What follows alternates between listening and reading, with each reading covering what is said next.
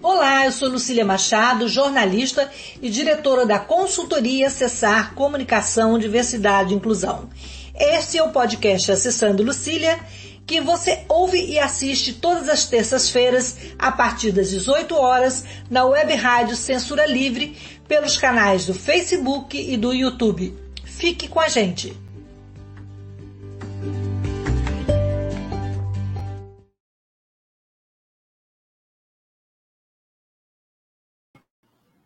Boa noite, hoje é 15 de novembro, clima de feriado, mas o podcast Acessando Lucília está aí para mais um debate e um tema importante. É, hoje, o nosso podcast celebra e reflete sobre o mês da consciência negra. A nossa conversa é especialmente sobre a mulher negra, a mulher negra com deficiência, e a nossa convidada para esse bate-papo é a querida Flávia Diniz, é, a Flávia, ela é membro do VNDI, Vidas Negras com Deficiência Importam. Ela é idealizadora do coletivo Resenha das Pretas, co-idealizadora do Quilombo PCD, ativista social, palestrante.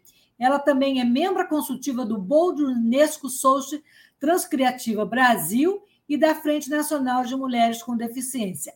Flávia, além de uma mulher negra, é mãe solo e uma pessoa com deficiência adquirida. Ela mora no Rio de Janeiro e nas últimas eleições ela teve um grande, enfrentou um grande desafio, que foi se candidatar a deputada estadual pelo Partido dos Trabalhadores.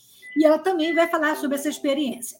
Então, eu vou me inscrever, sou uma mulher branca, de cabelos castanhos escuros, é, óculos dourado com uma correntinha, brinco verde, um leve batom na boca, estou com uma blusa com estampas rosas, florida, para comemorar a primavera. E então, Flávio, queria que você se descrevesse para os nossos ouvintes. Boa noite e obrigada por ter aceito o convite. Obrigada a você, Lucília. Esse nosso encontro já está aí marcado né, é, há um tempo e é, nasceu, nasceu nosso filho. Bom, vamos lá. Eu sou uma mulher muito preta, bom. mulher preta retinta, apesar da luz aqui não estar tá me favorecendo muito. Estou me achando até clara, assim. Mas, enfim, tá sou uma mulher preta retinta, cabelos crespos, curtos, né? Bem, totalmente naturais. Estou é, vestido com uma camisa de, de bolas amarela, ela é amarela com bolas brancas, um batom vermelho, não leve vermelho, um vermelho mesmo, vermelho PT. Ao meu uhum. fundo, um, um, brinco, uma, uma argola, uma argola em resina no mesmo tom da, da minha camisa. Ao meu fundo, eu tenho uma. É como se fosse uma parede de, de vime e aqui algumas folhagens. Tem aqui uma lança de São Jorge, aqui, opa, aqui, uma lança de São Jorge e do outro lado uma, um pedaço de uma espada também de São Jorge aí, colocando toda é, a minha africanidade e as minhas religiões de matriz africanas dentro do, do meu lar também, né? Dentro da minha vida. Isso é muito importante. É, Flávia, a disparidade entre negros e brancos em relação à renda, mercado de trabalho e os cargos ocupados, né, são, entre outros quesitos, objetos de uma pesquisa é, realizada recentemente, Desigualdades Sociais por Cor ou Raça no Brasil, feita pelo IBGE. Como que você vê esse resultado, não só da pesquisa, mas dessa realidade, né, onde a desigualdade ainda se reproduz em todas as questões apresentadas, né? E elas causam vários impactos na vida da população é, negra, que é a maioria do país. Como é que você vê ainda esse cenário de desigualdade que impera no Brasil em pleno 2021? Lucília, é, eu vejo com penar, mas não com surpresa, né? Porque tirando o nosso o governo, os governos do PT, né, onde a gente teve aí é, ações voltadas para nós, nenhum outro governo olhou para nós, né? Em um governo de oito anos, mais quatro com da nossa presidenta Dilma, né, 12 e mais dois, né, de um governo já interrompido da nossa golpeado da nossa presidenta, não consegue de forma alguma, é, reparar um, um, uma disparidade tão grande de 500 anos, né? Quando falar, quando os negros foram libertos no dia 13 de maio, não, nós não fomos libertos. Nós recebemos uma carta de despejo, né? Tá aqui sua carta de despejo e você não sabe para onde é que você vai nem o que você vai enfrentar. E aí, o que me incomoda mais nessas pesquisas, e eu vou ser muito sincera, e é uma coisa que eu pauto muito entre nós, tanto na Frente Nacional quanto na Unesco, agora, onde eu estou, né, fazendo muito parte do direito humanitário, mais do que da parte de sustentabilidade, que foi realmente o meu querer, né, quando eles me convidaram de fazer parte da, do direito humanitário, até porque é, eu faço parte da Unesco cátedra em Barcelona, né, não da, da Unesco Brasil. É, o que me, me causa um, uma preocupação muito grande nessas pesquisas é a falta de interseccionalidade. Um conceito é, trazido por Lélia Gonzalez e né, já tão antigo, trazido por Lélia Gonzalez na década de 70, e hoje em dia se fala tanto interseccionalidade, mas engraçado, se interseccionaliza com a população LGBTQ+, por exemplo, mas não se, inter se interseccionaliza com classe econômica, mas não se interseccionaliza com a pessoa com deficiência. E aí eu sinto um gap muito grande. É, durante as eleições, é, é, tinha no, na coalizão negra, né? Nós temos um plano de país. E um vídeo lindo, né? Nós temos um plano de país e apareceu várias pessoas negras e tal. E eu fui muito contundente. Que plano de país é esse que não inclui as pessoas negras com deficiência? Nós somos a maioria, dentro mais de 45 milhões, que a gente sabe, né? É, e esse censo é outra coisa que a gente vai ter que resolver, esse censo inclusivo. Então, que plano de país é esse que não inclui pessoas com pretas com deficiência? Que plano de país é esse que não faz essa interseccionalidade? Eu falo que eu sou um combo, né? Eu sou uma mulher preta retinta, eu sou bissexual e eu tenho uma deficiência. Sou pobre, né? Sou mulher periférica e tenho uma deficiência. Então, eu tenho uma série de marcadores sociais, uma série de marcadores sociais, enquanto mulher preta que sou. E não adianta cuidar só da minha bissexualidade, ou só. Não, não adianta a gente cuidar só da causa da, é, da bifobia, do capacitismo, ou do racismo, ou da aporofobia, né, que é o preconceito ao pobre. Não, nós temos que tratar isso de forma, de, de forma interseccionalizada, de forma transversalizada. Quando eu sou. E unificar ataque... essas lutas, Flávia? Qual seria a melhor forma ou caminho para unificar essas lutas? O melhor caminho para unificar essas lutas, primeiro, é entender que elas são interseccionais, que elas andam juntas. Primeiro de coisa, primeira coisa. Né? Primeira coisa, até mesmo quando a gente vê o nosso movimento com deficiência e vê-lo muitas vezes de forma fragmentada, né? É, ah, só o autismo, só o surdo, só já é uma coisa que enfim, não funciona. Mas a primeira, melhor, a primeira, o mais importante é você entender que você tem que tratar de forma intersectualizada. A partir do momento que eu perco, por exemplo, um emprego, e eu não sei se eu perdi um, um emprego, uma chance de palestra, eu sou palestrante, e eu não sei se eu perdi porque eu sou preta, porque eu sou uma pessoa com deficiência, porque eu sou uma pessoa bissexual,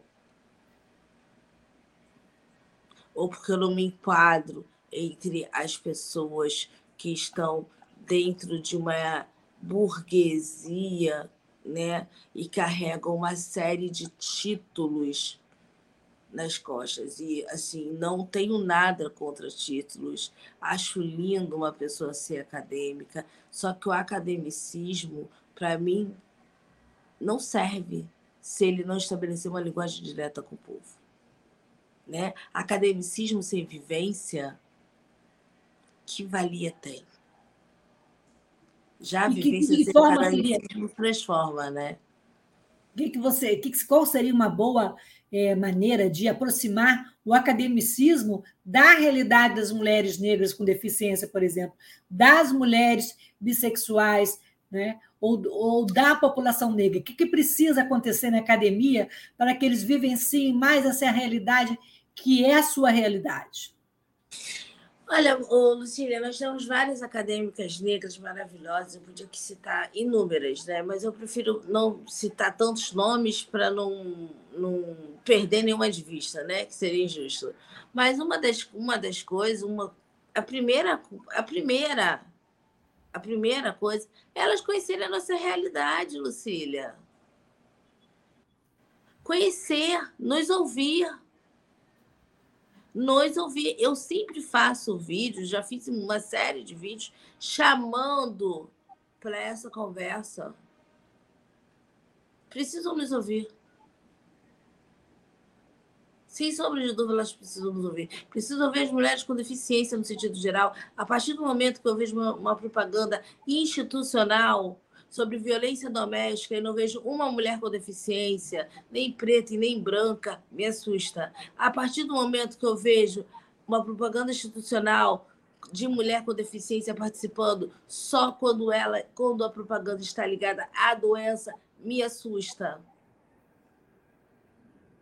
A partir do momento que eu não vejo uma propaganda institucional no dia dos namorados com uma mulher com deficiência, me assusta. Por quê? Porque não, não somos assexuais, não trabalhamos não somos consumidoras, né? não passamos uma imagem de quem consome, consome, de quem namora, de quem ama, de quem se perfuma, Sim. de quem.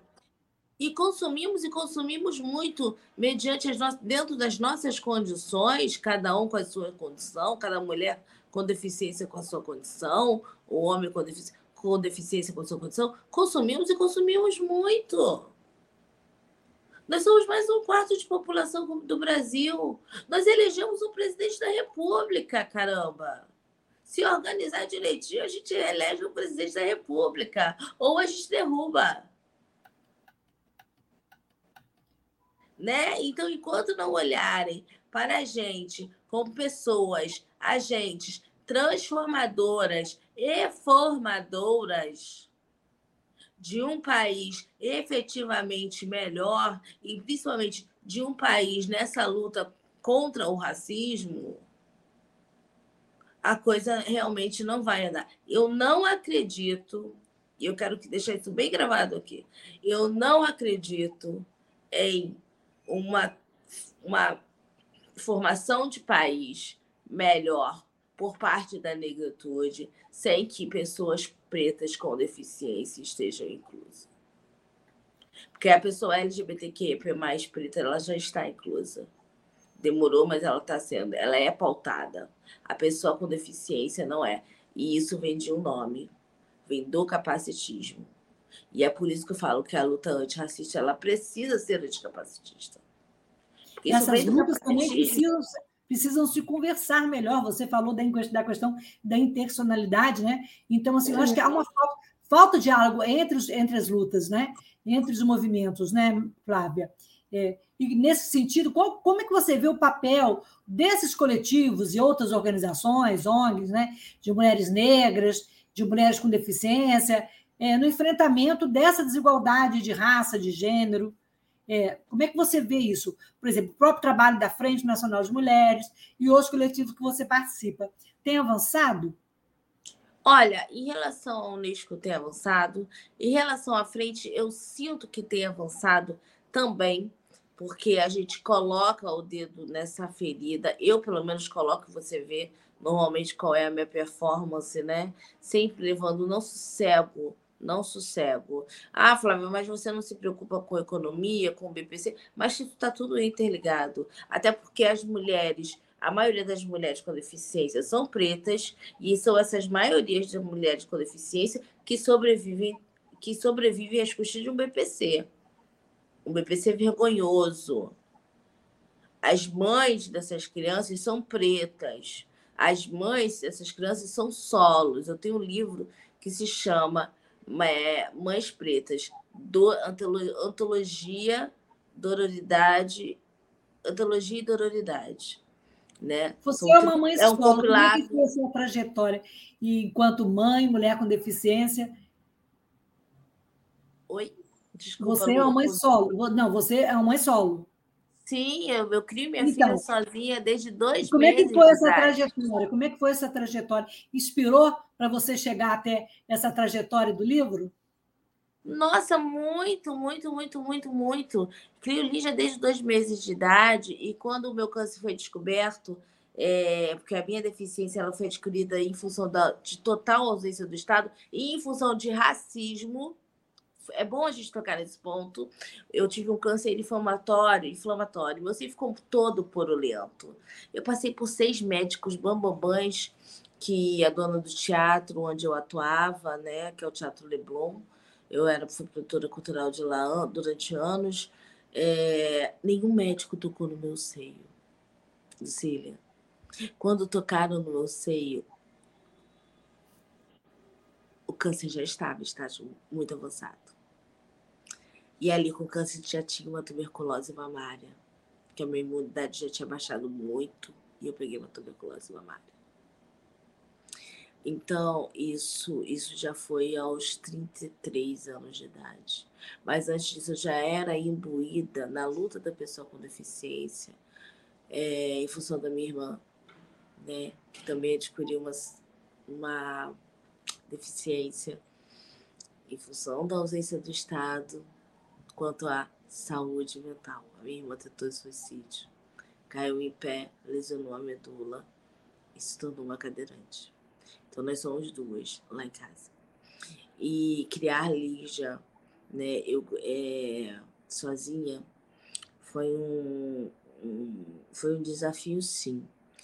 E depois continuar criando Lígia. Lígia participou o tempo inteiro do meu tratamento ela, ela morou no hospital durante dois anos que eu fiquei internada. Quantos anos tem a Lígia? Lígia agora está com 19 anos, passou na UFRJ. Parabéns. É, é, a nossa futura médica preta, teremos mais uma médica preta no país. E, e ela ficou comigo. E quando eu saio do hospital com o andador, né? É, eu já vejo outros olhares e Lígia vê junto comigo. As pessoas já me chamam de senhora, as pessoas me envelheceram, as pessoas me rotularam. É, é, Lígia viu os amigos indo embora, Lígia participou de tudo. E isso foi me trazendo muitos elementos e pensando nessas outras mulheres pretas então, na verdade, o livro é um compilado de, de, de, de histórias. São 38 mulheres negras. 38 mulheres negras contando as suas histórias com os seus filhos sozinhas, né? É, com, as suas maternidades solos. Já tinha dois meses de idade.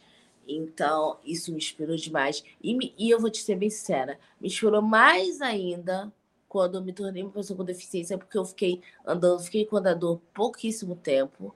Meu médico logo me mandou para cadeira, porque a tuberculose atingiu os meus ossos, atingiu o meu sistema nervoso central, então eu caía muito mesmo de andador, então só posso de andar de andador em casa, né? Na rua, qualquer coisa, é só cadeira e tem que ser cadeira motorizada. Ou seja, que eu não tive dinheiro para comprar, foi uma vaquinha no Twitter, sabe? Uma série de impropérios que estão em volta por eu ser preta, por eu ser pobre, você está entendendo? E que a maioria dessas mulheres pretas com deficiência são pobres. Você sofre mais discriminação Ou são mulheres negra com, mulheres por ser uma mulher com deficiência. Oi? Você sofre mais, você vê mais. Onde o preconceito é maior? É contra a mulher negra ou contra a mulher com deficiência? Ou é duplamente, ou não tem como separar as duas coisas? Eu, eu posso te fazer um antes e um depois, né, Lucília? Eu sofri muito com racismo a minha vida inteira, Porque eu sou mulher preta retinta. Eu não tenho passabilidade nenhuma. Eu, ninguém me chama de morena, né? Então, eu, eu passei, sofri muito racismo. E depois, com a deficiência, o racismo tomou um maior volume, né? O racismo cresceu e veio aí o capacitismo colocando por quê? É potencializou. Por que, que o racismo, por que, que o racismo potencializa o capacitismo e vice-versa? Porque a gente já, o negro já tem o estigma que ele não tem também, que ele não tem capacidade, que ele não tem informação, que ele não tem condição. Aí veio o capacitismo e te potencializa e potencializa mais isso ainda quando você já, quando você é preta. Entendeu? O capacitismo ele potencializa isso. E o, o racismo, ele potencializa o capacitismo. Lucília, eu vou te fazer uma pergunta muito clara. E eu tenho certeza que você vai me responder com toda honestidade. Desses nossos influencers que a gente vê na internet, influências de pessoas com deficiência, quantas pessoas pretas você conhece? Eu muito conheço poucas, uma. Né? Eu não conseguiria, eu não consigo nem enumerar, mas assim, eu sei que são poucas. Pouquíssimas. Poucas, e assim, e muitas nem assumem a sua negritude. É, porque assim, é, que assume a sua negritude porque não tem passabilidade, a gente tem a blogueira PCD maravilhosa, e outros, eles não, não, não assumem sua negritude porque, porque ele tem passabilidade. E a partir do momento que ele começar a falar de racismo, se colocar enquanto pessoa negra, ele não vai mais ser uma influência ele não vai mais ter a oportunidade. Por isso que a luta antirracista tem que ser anticapacitista, até mesmo porque o futuro do corpo é a deficiência. Só não vai obter uma deficiência quem morrer antes. Se você envelhecer, meu amor, você vai ter uma capacidade. Falando com você, não é com a Lucília, não. Com você que está aí do, lado, do outro lado, provavelmente me vendo em algum momento. Se você não envelhecer, é porque você morreu. Se você envelheceu, você vai ter uma deficiência. Falo também da, das mães das crianças com deficiência, das mães pretas. Mães, na verdade, a maternidade solo ela é maior entre as mulheres pretas. E, por óbvio, entre as mães das crianças com deficiência, porque a gente sabe né, que a maioria dos pais abandonam. Então, eu me me preocupo muito em trazer para o nosso meio, Lu, mulheres, mães pretas, solos de crianças com deficiência.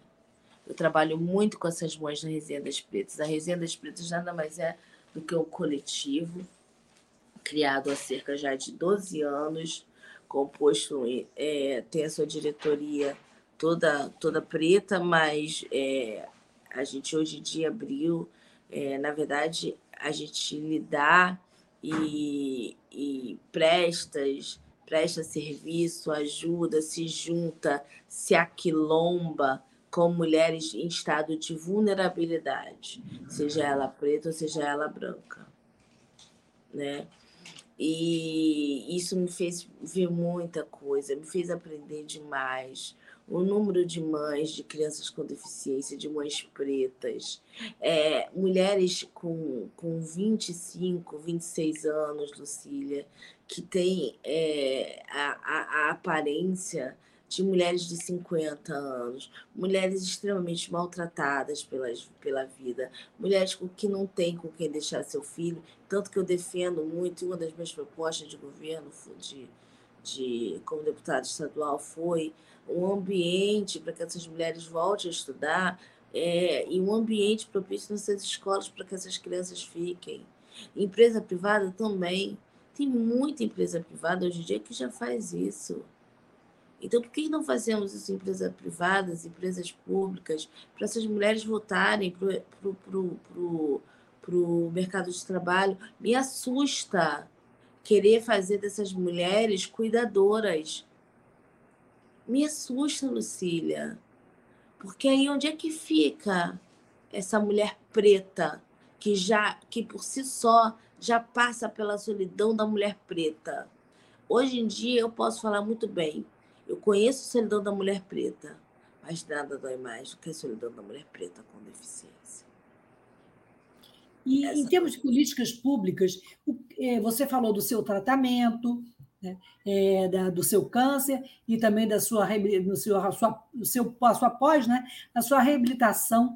É, nesse, nessa saga, você contou com, com o governo, com o Estado, com as políticas públicas, ou elas ainda são é, muito longe daí, elas não atendem à realidade das mulheres negras, das mulheres com deficiência, das mães solos?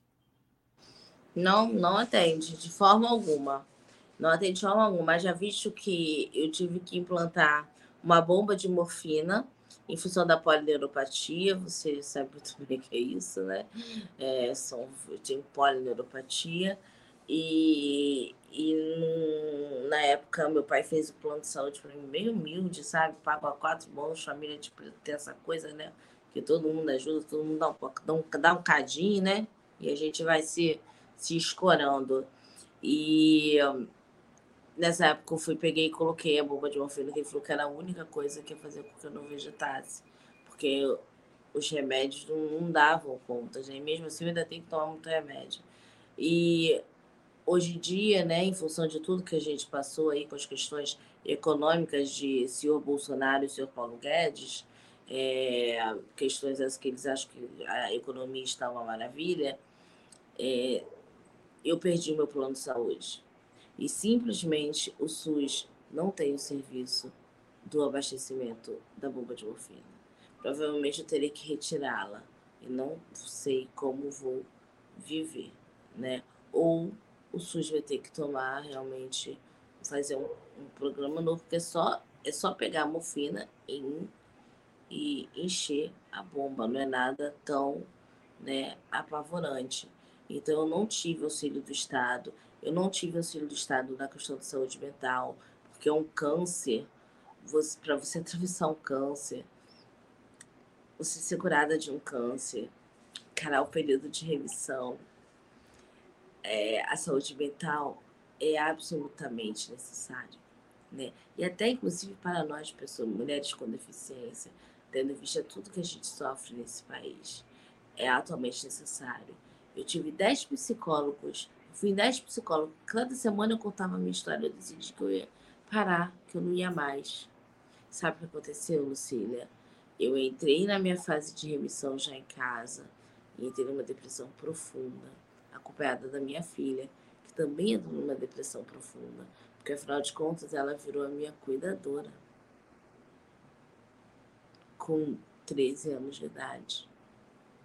É, essa falta política de cuidado, falta, falta muito cuidado, falta muito, muita atenção, né, Flávia? A gente vai continuar falando sobre esse assunto e muitos outros também, é, após o intervalo. É, alguns minutinhos só para a gente falar um pouquinho da nossa rádio, que é uma rádio da classe trabalhadora, que não tem fins lucrativos e que está abrindo esse espaço para que a gente esteja aqui debatendo e falando sobre esse assunto tão importante. A gente volta já. Só um segundinho.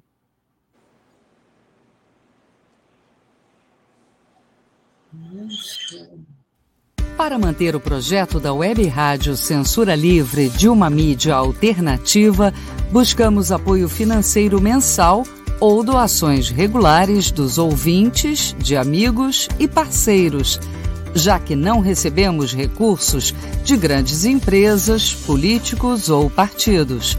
Seja um apoiador regular e ouça o agradecimento no ar durante as edições dos nossos programas.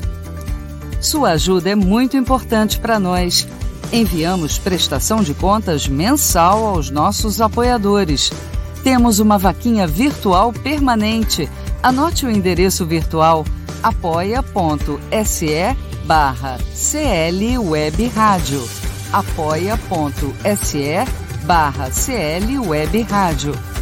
Saiba mais sobre a emissora no WhatsApp 21 96553 8908. Web Rádio Censura Livre, a voz da classe trabalhadora. Para ajudar a Web Rádio Censura Livre, anote os dados da nossa conta. Banco Bradesco agência 6666, conta corrente número 5602, dígito 2. Se preferir, nosso Pix é 32 954 696 0001 81. Somos uma emissora sem fins lucrativos e as contribuições são para pagar os custos de manutenção e transmissão. Desde já agradecemos a sua ajuda. Web Rádio Censura Livre, a voz da classe trabalhadora.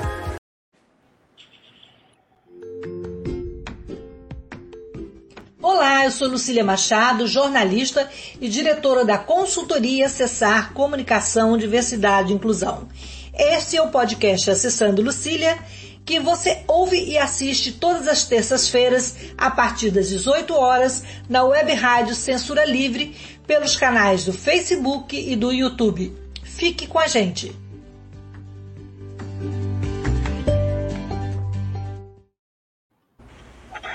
Então ao bate-papo bate é, nós estamos falando, nós estamos falando nesse sobre as questões que envolvem mulher com deficiência, a negritude, a mulher negra e todo esse cenário que a gente que faz parte do nosso cotidiano, né? Então, eu acho que a Flávia está voltando aí do intervalo e enquanto a Flávia volta, é, vocês, vocês podem, podem dar um like, na nossa, nossa, nossa live e compartilhar, e compartilhar também. Está sendo, tá sendo transmitida pelo Facebook, YouTube, Twitter. E você também, você pode, também fazer pode fazer perguntas para a gente. gente. Flávia voltou? Eu acho que a Flávia ainda não voltou. Não, eu estou aqui. Está voltando. Está voltando. Tá voltando.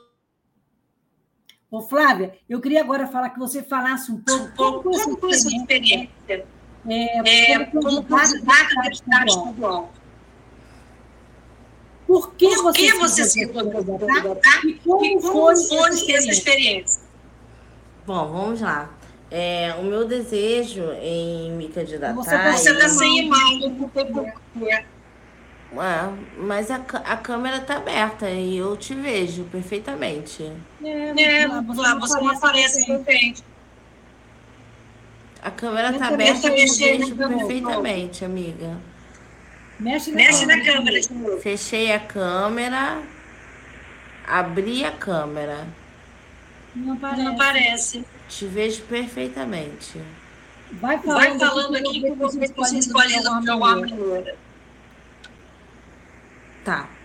Vamos lá. É, eu, eu sempre tive o desejo de me candidatar. Né? Eu sempre tive o desejo de fazer políticas públicas, Lucília.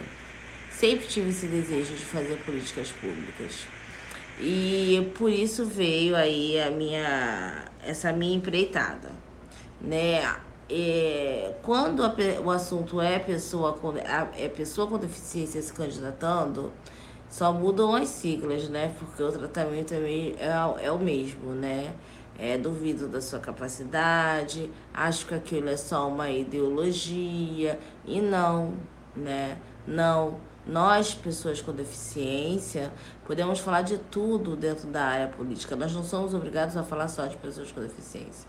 Nós podemos falar de economia, nós podemos falar de, de, de uma série né, de, de educação, de saúde, de uma série de outros, outros temas que são, que são pertinentes a políticas públicas do nosso estado, que o meu caso é eu fui deputada candidata, fui candidata, candidata a deputada estadual, bem como do nosso país, né? Se eu tivesse sido candidata a deputada federal.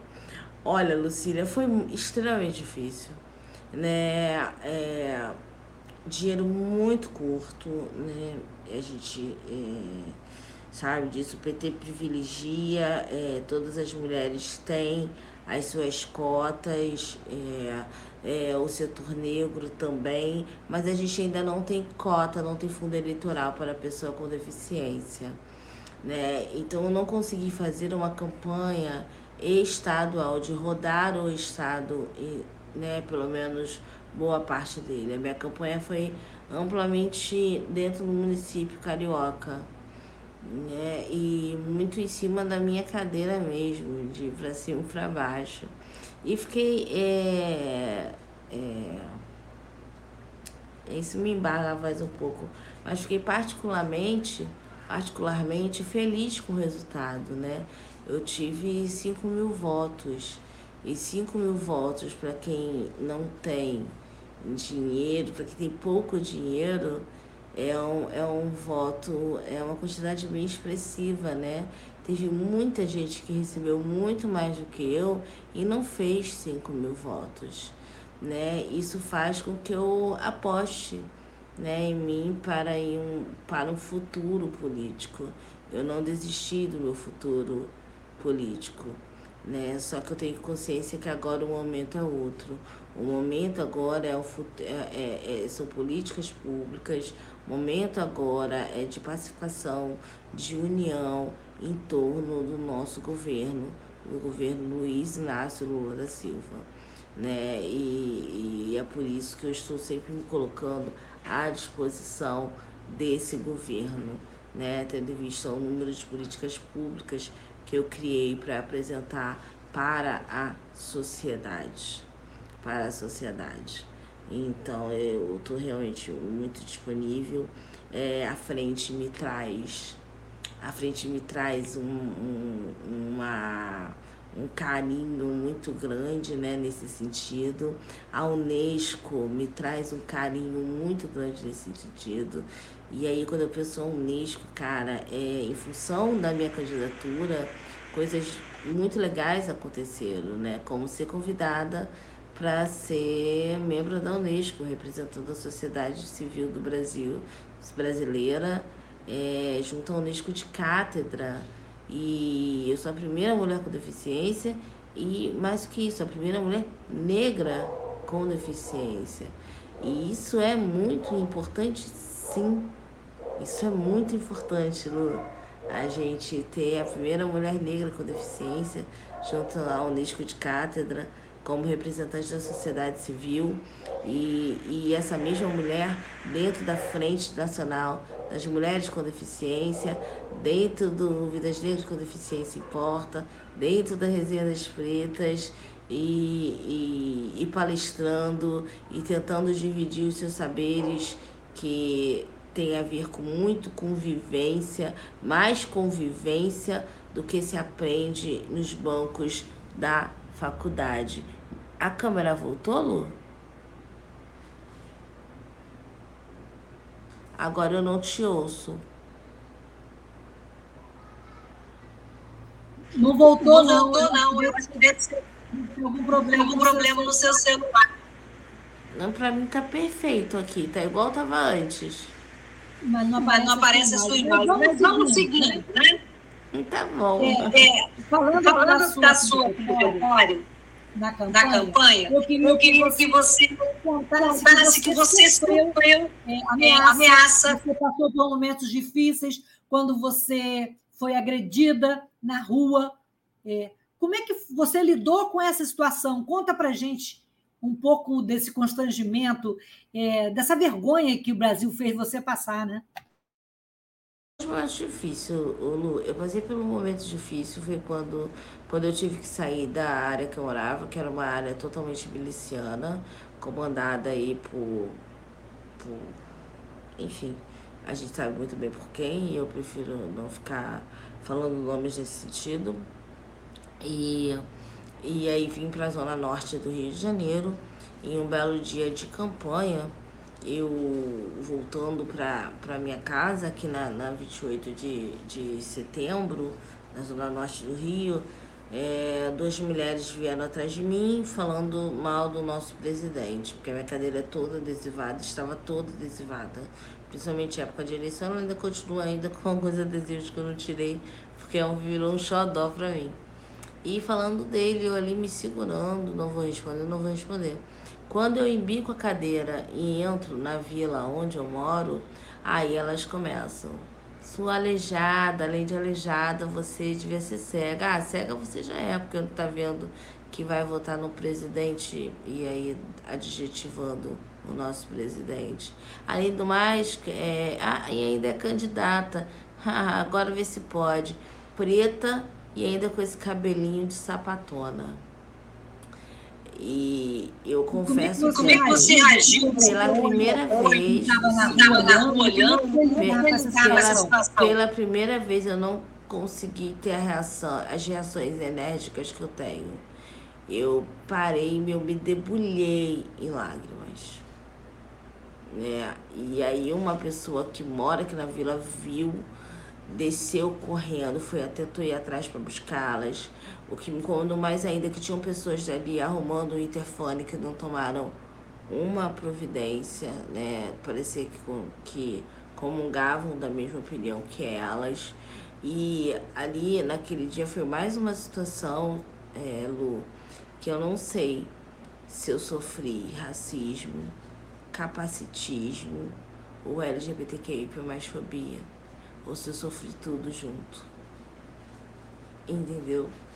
Por isso é o motivo, o motivo da gente ter que travar lutas de formas transversais, de forma interseccionais, porque nós nunca somos uma só. Nós nunca somos uma só. Com certeza. Com certeza. E, você, voltando da opressão, das dificuldades que as mulheres negras é, passam né, no seu cotidiano. É, mercado de trabalho, você teve que lidar com muito tombo, com muita rasteira é, no mercado de trabalho. Como é que você vê hoje as mulheres negras, e sobretudo as mulheres negras com deficiência, nessa busca pela colocação e pela inserção no mercado de trabalho? Inúmeras, Lucília. Eu comecei minha, minha, minha trajetória é, dentro do Banco Santander tá? Como estagiária. E antes de, de, de chegar ao sétimo período de direito, eu já virei supervisora do jurídico. Nossa, era um, um calvário para mim. Depois do, do, do, Santander, eu fui para American Express. E na American Express eu comandava todas as salas VIPs da American Express nos brasileiros da América do Sul inteira. Era totalmente inadmissível. Eu era barrada dos locais que eu, que eu podia entrar por ter é, o cargo que eu tinha dentro do aeroporto. E eu nunca larguei, abri mão da minha negritude, então eu trabalhava de tranças, meu coque era um coque de tranças. Né? Eu sempre trabalhei toda trançada sempre, sempre, sempre, sempre, sempre. Nunca abri mão da minha negritude. E depois eu fui pro Teatro Leblon. No Teatro Leblon, dia sim, dia também, eu tinha que apresentar. Eu era a única que tinha que apresentar minha carteira funcional para poder entrar. Dia sim, dia também. E aí, quando eu adquiri a minha deficiência, ainda no Teatro Leblon, né? Que inclusive foi lá que eu fui aposentada em época da reforma da Previdência. Por isso que, por mais que eu tivesse um, um salário melhor, eu acabei me aposentando com um salário mínimo. Eu, é, depois de, de, de, de todo, de adquirir a deficiência, de voltar à normalidade com a, com a deficiência, é, aprendendo, né, é, me aceitando diariamente, porque eu acho que não existe processo de aceitação definitivo. Cada dia a gente passa por uma coisa que, que mostra pra gente que a gente precisa realmente se aceitar. Cada dia é um desafio diferente. Eu sempre falo que a aceitação é processo diário, pelo menos realmente ao meu ver. E depois que eu passo por isso, eu me reinvento e vou para as redes sociais. Nas redes sociais, é Macaca aleijada, o que, que você está fazendo aí? Eu não pago internet para ficar vendo uma mulher preta desse jeito, com esse corpo torto, porque a minha barriga de um lado ela é maior por causa da bomba de morfina, né? E aí eu saio das redes sociais, eu não aguento. Eu não aguento e depois de um ano eu retorno. e retorno com o intuito já de começar a dar palestras mediante a tudo que eu vivi. E como é que foi esse, como é que foi esse retorno? Forte? É, foi um retorno que eu tive bastante receptividade de, de, de muitas manas pretas é, sem deficiência, é, por, né, e algumas com deficiência, né? É, mas foi um retorno difícil, eu ainda passei por isso alguma vez, algumas vezes. É, no Twitter, eu já recebi inúmeros e na, na minha candidatura só se avolumou é, fotos de mulheres pretas sendo fatiadas, fotos de mulheres pretas é, mortas e jogadas em cima do carro, violentadas, vídeo, olha aqui o que eu faria com você né? E coisas horríveis. E isso até hoje ainda acontece na, nas minhas DMs, principalmente no Twitter, tá? No Twitter é pior ainda, por causa da. Nossa, da, nossa, não imaginava não fosse pior, fosse pior as coisas. É, é, Flávia, pode comentar, pode comentar, pode comentar sobre o Twitter. E e o Twitter, ele, é, ele é, parece ser mais tóxico, mas o Instagram também, né? O Instagram é sempre é, falando do meu corpo, né? O dia que eu me atrevi a colocar maiô e, e tomar banho no meu chuveirão e minha filha me filmou e virou um rios lindo, eu recebi, nossa, mil comentários legais. Mas em compensação, cada comentário de você que se você não for forte, você se esconde embaixo da cama e não volta nunca mais. Né? É difícil. É difícil sobreviver. exatamente. E aí eu entrei, tentei, comecei a revirar. É, eu falei, eu tenho que fazer alguma coisa, eu tenho que arrumar uma fonte de. Eu tenho que ter uma, um, um plus na minha fonte de renda, eu não posso viver ganhando só o que eu ganho. Eu tenho uma filha, eu tenho uma casa, eu pago aluguel, eu pago luz, eu pago água, eu tenho que comer, eu tenho que comprar remédios. Você sabe o nosso custo de remédio como é que é, você tem noção disso. E aí eu comecei a dar palestras, né? E antes eu passei por uma agência de influenciadores e eu via que até no Novembro Negro é, eu não era chamada porque eu tinha uma deficiência, né? Então não me consideravam tão preto assim, tão preto assim. E na, no, na, na época da pessoa com deficiência, só eram chamados influências brancos. Como que se a minha negritude anulasse a minha deficiência. Então é um mecanismo que você não consegue saber quem você é. E nas palestras, muitas vezes eu passo pela mesma coisa.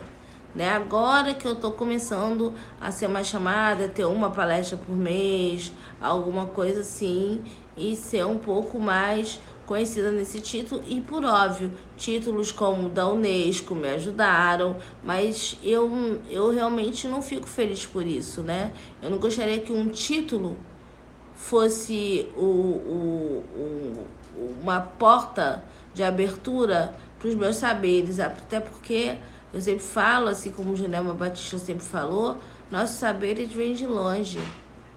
São ancestrais. Com certeza. Ô, Flávio, Ô, Flávio tem um comentário aqui.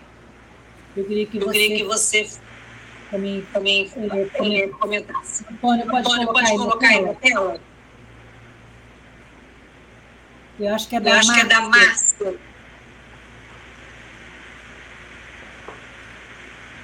Não sei se ele vai, conseguir. vai conseguir. A massa, a massa é trole. São coisas, São coisas absurdas um ser humano, um ser humano faz humano, muito de respeito. Muito de respeito. Quando é que, Quando é que preferimos respeitar a gente? Flávia? Eu acho que a gente começa a aprender a respeitar a diferença quando a gente realmente acredita que existe diferença. Quando a gente para com essa história de que todo mundo é igual. Quando a gente para com esse, com esse discurso de que ah, não é necessário consciência negra, e sim consciência humana. Quando a gente para com esse discurso de que é, ah, nós, pessoas com deficiência, somos exatamente iguais a quem não tem deficiência. Não, nós sabemos as nossas limitações e conseguimos conviver com elas e ser diferente é normal. Ser diferente é absolutamente normal né? É, quando não ficam exigindo de nós uma, uma superação que nada mais é do que uma romantização de uma situação absurda que a gente vive em nosso país. Né? Eu sempre falo, quando ah, eu vejo uma pessoa, eu vi uma pessoa sem braço, que ela fazia aquilo para comer, ela dava um jeito. E eu falo, isso não é superação. Essa pessoa não devia estar tá passando por isso, não. Ela não devia, não, a gente não pode romantizar. Então, eu acho que o primeiro passo, sabe, Márcia, que, foi, que fez esse comentário, e agradeço, é que a gente reconheça as diferenças. Que a gente reconheça Flávia, e saiba tratá-las de forma igualitária. Flávia, é, no nosso no programa está chegando tá... no finalzinho, mas a gente não pode deixar de falar da violência. A violência contra a mulher negra, a violência doméstica contra a mulher com deficiência. É, é, como que a gente pode combater a violência também? Como a gente no começo do programa falou isso, né? Da, da parte institucional da coisa. A gente não vê campanhas institucionais sobre violência doméstica com mulheres com deficiência, nem brancas e nem negras, né? E, e como negros, nós acabamos sofrendo, sofrendo mais porque somos mais em, em número de quantidade, né? E a gente não vê. Então, o que não, se, o que não, é, não é mostrado para o país não é combatido. Não é combatido, minha amiga. Né? Então nós vamos o quê? Nós vamos ter as nossas delegacias, mas será que isso vai ser suficiente? Será que isso vai ser suficiente para que uma, uma, uma garota com deficiência intelectual não seja violentada? Praticamente ninguém falou. Eu vou trazer um caso aqui do Gabriel Monteiro, que quando ele, ele faz aqueles vídeos onde ele tenta se passar aí por, né? o salvador da pátria, ele, é, ele fala assim: vai naquela lá, porque aquela é autista, é mais fácil. Então, enquanto a gente não. E isso não foi valorizado, não teve a dimensão que devia se ter como com, de forma midiática. Enquanto nós não, nem institucionalmente aparecermos nessas nessas propagandas, fica muito difícil. Porque o que não se vê, não se presume que aconteça. E aí, como é que a sociedade civil vai se levantar, minha amiga? É por isso que, é nós, por isso nós estamos aqui falando sobre isso, sobre a, sobre a questão racial, sobre a questão das mulheres com deficiência, sobre a questão das mulheres negras com deficiência. Eu queria agradecer demais a sua participação, é, trazendo a sua história, trazendo a sua lucidez, trazendo a sua luta. E só para terminar, aquela perguntinha que a gente não pode deixar de fazer, né? Qual a sua expectativa é, para o novo governo em relação a, aos negros, às mulheres e também às pessoas com deficiência? Minha expectativa está lá em cima, tá? Minha expectativa está lá em cima porque em relação ao Ministério de Igualdade Racial, as propostas são maravilhosas, por mais que eu acho que a gente vai ter aí e a gente precisa ter mulheres, né, é, na equipe de transição, nas secretarias, em todas as pastas, para a gente poder falar de interseccionalidade, porque, por exemplo, as propostas em relação às pessoas as pessoas negras, né, os meus irmãos negros, não, não falam de pessoas negras com deficiência. Isso para mim é um problema, né? As propostas em relação às pessoas com deficiência não faz o recorte em relação às pessoas negras, às pessoas indígenas, né? Em relação às mulheres, em relação à classe econômica. Então, eu acho que a gente só tem que interseccionalizar. mas eu vejo aí um governo muito aberto, muito receptivo a isso. Então, isso que me importa. Por mais que ainda não tenha acontecido, eu acho que pode acontecer facilmente, uma vez que a gente tem um governo aberto a querer construir uma nova sociedade com a ajuda dessa sociedade. Isso me deixa extremamente feliz. Flávia, muito Flávia, obrigada, muito obrigada pela, pela sua participação. É, seguimos, juntos, juntos também, em outros grupos. Muito obrigada, obrigada. obrigada. Obrigada a você, minha amiga. Ótima semana para você. É uma pena a câmera não ter sido reativada, para mim tá assim, perfeito, tá igual tava na primeira parte. É, deu um uma choradinha, passei o botão. Também, passei o botão tão vermelho para você, minha amiga. Querida, muito Querida, muito obrigada. Então, se vê na próxima semana com mais um, mais um tema de diversidade e inclusão. Obrigada, obrigada Web Livre e a todos que participaram desse bate-papo. Boa noite. Obrigada.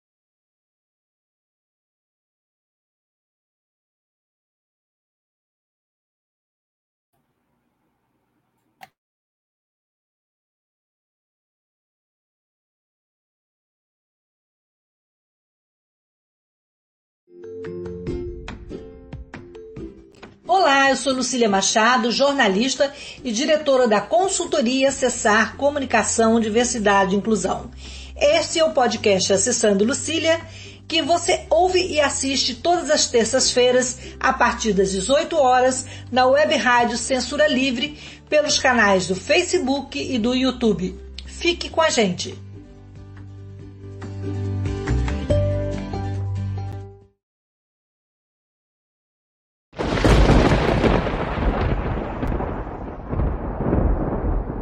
Este programa é de inteira responsabilidade de seus idealizadores, produtores e apresentadores.